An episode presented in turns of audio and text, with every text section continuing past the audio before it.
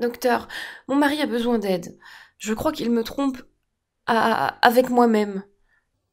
C'est-à-dire, vous êtes sûr que c'est votre mari qui a besoin d'aide? Oui, docteur. Hier, plusieurs fois dans l'après-midi, il est venu me faire des avances. C'est très inhabituel de sa part.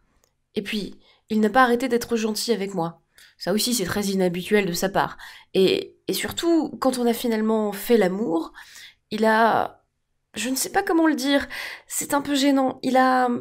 Il a longuement insisté sur les préliminaires, voyez-vous, et ça, ça ne lui ressemble pas du tout. Je suis sûre que quelque chose ne va pas. Nous sommes mariés depuis 45 ans, et jamais, jamais depuis notre nuit de noces, il n'avait été aussi aventureux au lit. Bon, eh bien. Mais de là à dire qu'il vous a trompé avec vous-même, n'est-ce pas un peu exagéré? Peut-être. Peut-être qu'il pensait simplement à une autre femme en vous faisant l'amour. Non, docteur, parce que ce n'est pas tout. Quand nous avons eu fini, il s'est rhabillé et avant de sortir de la chambre, il s'est tourné vers moi et m'a dit Je dois t'avouer que je suis marié. Je t'en supplie, ne dis rien à ma femme. Il m'a dit ça, à moi, sa propre femme.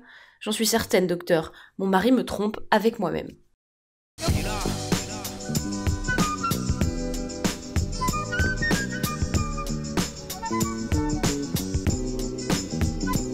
On va faire une petite pause au milieu de notre série de vidéos sur la morale pour parler d'une discipline des sciences cognitives dont on n'a jamais parlé encore sur cette chaîne, c'est la neuropsychologie. La neuropsychologie, c'est la discipline qui étudie les relations entre les lésions du cerveau et les déficiences cognitives. En gros, la neuropsychologie étudie ce qu'un cerveau humain n'est plus capable de faire quand une de ses parties est endommagée. Si le dialogue que vous venez d'entendre a été inventé, il illustre des faits qui ont bel et bien eu lieu et ont été rapportés dans un article de neuropsychologie publié en 2008. Le mari de cette femme que vous venez d'entendre souffre d'un trouble particulier qu'on appelle syndrome de Capgras ou délire d'illusion des sosies. Et pour parler de ce trouble assez bizarre, qui de mieux que Léo Grasset de la chaîne Dirty Biology? Léo Grasset de la chaîne Dirty Biology. Léo? Léo? Mais où est-ce qu'il est passé encore? Il suffit de le laisser 5 minutes sans surveillance pour qu'il parte faire une vidéo à l'autre bout du monde. Bon tant pis, on fera sans lui.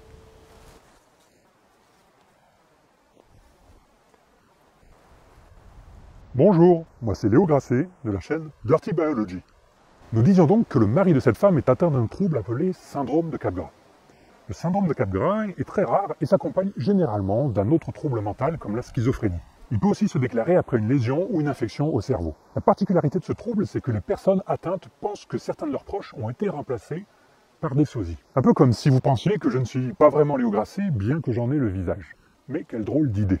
Dans l'histoire que vous avez entendue, le mari pensait en effet que sa femme n'était plus vraiment sa femme, mais avait été remplacée par quelqu'un qui avait le même visage, par un sosie parfait. S'il n'a pas eu l'air de vivre cette situation terriblement mal, puisqu'il en a profité pour faire de ce sosie sa maîtresse, c'est bien là un cas exceptionnel. La plupart du temps, les patients atteints de ce syndrome vivent cette situation terriblement mal et rejettent ces sosies qu'ils qualifient d'imposteurs, imposteurs qui essaient de voler la place de leurs proches. Mais qu'est-ce qui cloche exactement dans ce trouble?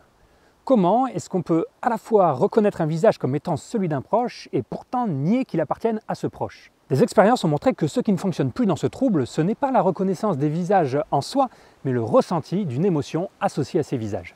C'est-à-dire que bien que les personnes atteintes de ce trouble soient capables de reconnaître le visage de leurs proches, ce visage ne leur évoque aucune émotion, aucune sympathie, aucun amour, aucune chaleur humaine. C'est comme si vous, mes abonnés que j'espère en bonne santé, vous rencontriez pendant des vacances à l'autre bout du monde un sosie parfait d'un de vos proches. Et j'insiste sur le parfait, hein. il faut que ce soit une copie conforme, un clone, même si c'est très dur à imaginer. Et comme vous rencontrez ce clone à l'autre bout du monde, dans un lieu tout à fait improbable, vous êtes certain qu'il n'est pas votre proche. D'ailleurs, vous ne ressentez aucune émotion en sa présence. Et pourtant, cette personne est 100% identique d'un point de vue physique à votre proche. Troublant, non? Et même assez dur à imaginer. Et comment on sait qu'il existe un déficit émotionnel dans le syndrome de Capgras On le sait grâce à ça.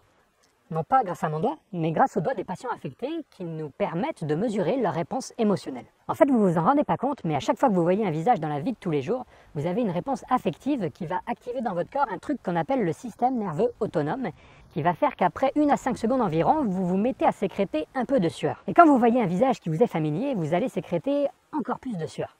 Là, quand vous allumez votre YouTube et que vous voyez ma gueule apparaître, vous vous mettez à suer. Et pour peu que vous me suiviez depuis un moment et que mon visage vous soit donc familier, vous vous mettez à suer encore plus. Tu sens la chaleur monter en N'hésite pas à te mettre à l'aise. Bon, ça ne le fait pas qu'avec Léo, vous avez cette réaction de transpiration en face de n'importe quel visage, même si c'est vrai qu'avec Léo, la réaction est particulièrement forte. Et cette réaction de transpiration ne va pas non plus vous rendre dégoulinant comme un loukoum qui prendrait le RER e le 15 août. On ne parle que de petites variations de transpiration qui n'atteignent même pas la surface de la peau. Mais comme la sueur est un bon conducteur électrique, on peut, en mesurant la conductance de la peau, enregistrer ces variations de transpiration et donc déduire si vous êtes en train de voir un visage familier ou pas. Est-ce que c'est pas trop cool ça d'être capable de déduire des choses qui se passent dans le cerveau rien qu'avec un petit capteur sur le bout du doigt? Et chez un patient atteint du syndrome de Capgras, quand on lui montre un visage familier, on n'enregistre aucune augmentation de transpiration, alors même que le patient dit reconnaître le visage. Ce qui tend à montrer que le problème de ce trouble, c'est bien ça, le ressenti d'une émotion associée à un visage. Pour reconnaître une personne, une réponse émotionnelle est nécessaire, la reconnaissance de son visage ne suffit pas. S'il y a reconnaissance du visage sans réponse émotionnelle, notre cerveau pense qu'il y a un bug quelque part et il essaie alors de donner du sens à cette situation et il fournit l'explication qui lui paraît la plus probable que le proche que l'on a devant soi a été remplacé par un sosie. Pour le dire autrement, ce que nous montre le syndrome de Capgras, c'est que la reconnaissance des visages ne se fait pas dans le vide, mais dans un contexte, et un contexte émotionnel en particulier. Dans un sens, quand on y réfléchit, c'est évident qu'il y a toujours une réponse émotionnelle associée à un visage. Quand on rencontre un ami dans la rue, on ressent de la joie. Et quand on rencontre quelqu'un qu'on n'aime pas, on se recroqueville. Mais ce que nous apprend le syndrome de Capgras, c'est encore plus surprenant que ça. C'est que ce sentiment que l'on ressent n'est pas seulement concomitant, mais également... Pardon Léo, je te coupe, mais mes abonnés ne vont pas comprendre concomitant. Trouve un autre mot s'il te plaît. En même temps Ouais, en même temps, c'est très bien. Ce que nous apprend le syndrome de Capgras, c'est que ce sentiment que l'on ressent n'intervient pas seulement en même temps que la reconnaissance de la personne, mais qu'il est surtout nécessaire à la reconnaissance de la personne. Il y a d'autres façons d'expliquer le syndrome de Capgras, mais cette façon-là, basée sur une distinction entre la reconnaissance des visages et le ressenti d'une émotion, est la plus communément acceptée. Vous avez peut-être aussi entendu parler d'un autre trouble, la prosopagnosie, qui est plus répandu que le syndrome de Capgras. Monsieur Phi vous en parle dans cette vidéo dans le cadre des processus conscients et inconscients du cerveau. Et Dans ton corps a fait une interview très sympa d'OGG qui souffre de prosopagnosie. Eh bien, on considère que la prosopagnosie, c'est le trouble miroir du syndrome de Capgras, c'est-à-dire que la prosopagnosie se caractérise par une incapacité à reconnaître les visages, mais tout en étant capable de ressentir les émotions associées à un visage. Alors que les prosopagnosiques déclarent explicitement avoir du mal à reconnaître un visage, leur inconscient le reconnaît un peu, au moins au niveau émotionnel. Pour en revenir au syndrome de Capgras, il en existe plein de variations. Parfois, il n'est pas limité à des proches. Les personnes atteintes pensent que des inconnus qu'ils croisent dans la rue ont été remplacés par des sosies. Ce qui devient carrément bizarre parce que comment imaginer qu'une personne que vous n'avez jamais vue n'est en fait pas vraiment cette personne? Parfois, les patients pensent que ce sont des robots ou des extraterrestres qui ont pris l'apparence de leurs proches. Parfois, le trouble s'étend aussi à des objets et les patients ont l'impression qu'un objet a été remplacé par un autre. Et parfois, le syndrome est dirigé sur soi-même, c'est-à-dire qu'en se regardant dans un miroir, on croit voir un jumeau ou une jumelle, ce qu'on appelle l'autocapgras. Et c'est pas facile d'étudier ce syndrome car on ne peut le faire que par des études de cas. C'est-à-dire que comme il n'est éthiquement pas possible de générer des syndromes de Capgras à la demande, on est obligé d'attendre que la nature fasse l'expérience à notre place, ce qui n'arrive pas très souvent et c'est tant mieux. Mais même s'il est rare, le syndrome de Capgras est un trouble qui a été très discuté chez les psychiatres et les psychologues et même chez les philosophes d'ailleurs, parce qu'il nous dit des choses intéressantes sur la façon dont est organisé le cerveau. À cause du syndrome de Capgras, on ne peut plus penser que la reconnaissance d'une personne se fait de façon linéaire, comme on aurait pu le penser de façon naïve. On est obligé d'admettre qu'il existe au moins deux séquences parallèles qui coexistent, une séquence de reconnaissance des visages et une séquence de réponse affective. Petit à petit, on arrive à construire des modèles de plus en plus précis de comment les choses sont organisées dans notre cerveau. Au-delà de ça, de façon plus générale, la neuropsychologie nous permet de nous rendre compte de l'incroyable complexité de notre cerveau et des milliers d'opérations qui sont nécessaires pour effectuer certaines tâches qui nous paraissent pourtant triviales. On pourrait penser à première vue, un peu naïvement, que pour reconnaître un proche, eh bien, il suffit de le regarder et paf, on sait immédiatement qui c'est. On a une impression de simplicité et de facilité. Mais ce que nous montre le syndrome de Capgras, c'est que cette tâche est tout sauf simple et facile. Je vous en parlais dans ma deuxième vidéo sur la morale, bien souvent on n'a accès qu'aux résultats des calculs qu'effectue notre cerveau, ce qui explique cette impression de facilité, mais notre vie mentale consciente n'est que la partie émergée de l'iceberg, et la neuropsychologie nous permet de sonder la partie immergée. Alors c'est sûr que l'histoire qu'on vous a racontée en début de vidéo peut prêter à sourire, ce type qui vit ses troubles comme une occasion de prendre une maîtresse, et cette pauvre femme qui doit attendre que son mari ait des troubles psychiatriques à l'âge de 70 ans pour avoir le droit à des préliminaires. Mais c'est un cas exceptionnel, et vous vous imaginez bien que ce syndrome n'est vraiment pas facile à vivre. D'abord pour les patients, parce qu'ils ont l'impression d'être entourés d'imposteurs, de gens qui leur veulent du mal. Les personnes atteintes du syndrome de Capgras sont donc souvent violentes et agressives. Mais c'est très dur aussi pour l'entourage des patients qui se voient refuser le statut de femme, de mari, de frère ou de. Malheureusement, il n'y a pas grand-chose à faire contre ce trouble si ce n'est essayer de soigner la cause psychiatrique sous-jacente comme la schizophrénie quand il y en a une.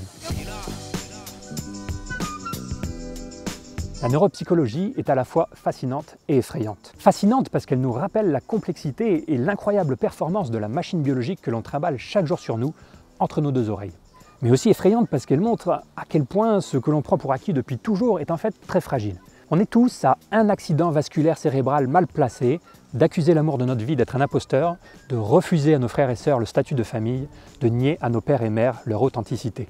Merci d'avoir regardé cette vidéo, n'oubliez pas de la partager si elle vous a plu et de me dire en commentaire si vous voulez voir plus de vidéos de neuropsychologie. N'hésitez pas à vous abonner à la chaîne de Dirty Biology, c'est une petite chaîne qui monte, pas très connue mais qui fait du bon boulot et c'est important de soutenir les petites chaînes. Mon expert sur cette vidéo est une experte, gros merci à Valentine Fac d'avoir relu le script de cette vidéo. Valentine est neuropsychologue et doctorante en sciences cognitives, son sujet de recherche c'est ce qu'on appelle la fatigabilité, c'est-à-dire à quel point on se fatigue vite, à quel point différentes personnes peuvent se fatiguer plus ou moins vite, que ce soit au niveau de la fatigue physique ou cognitive. Et elle s'intéresse en particulier à la fatigabilité chez les personnes atteintes d'un gliome de bas grade, c'est-à-dire d'un type de cancer du cerveau qui évolue très lentement. Et grand merci à Charlotte de la chaîne YouTube Les Langues de Chat et à Eléa Eberlé du compte Twitter Le Plantoscope d'avoir prêté leur voix pour le dialogue de début de vidéo. Je mets les liens de leur production dans la description. C'est tout pour aujourd'hui, portez-vous bien, prenez soin de vos cerveaux et à la prochaine pour reprendre notre étude de la morale.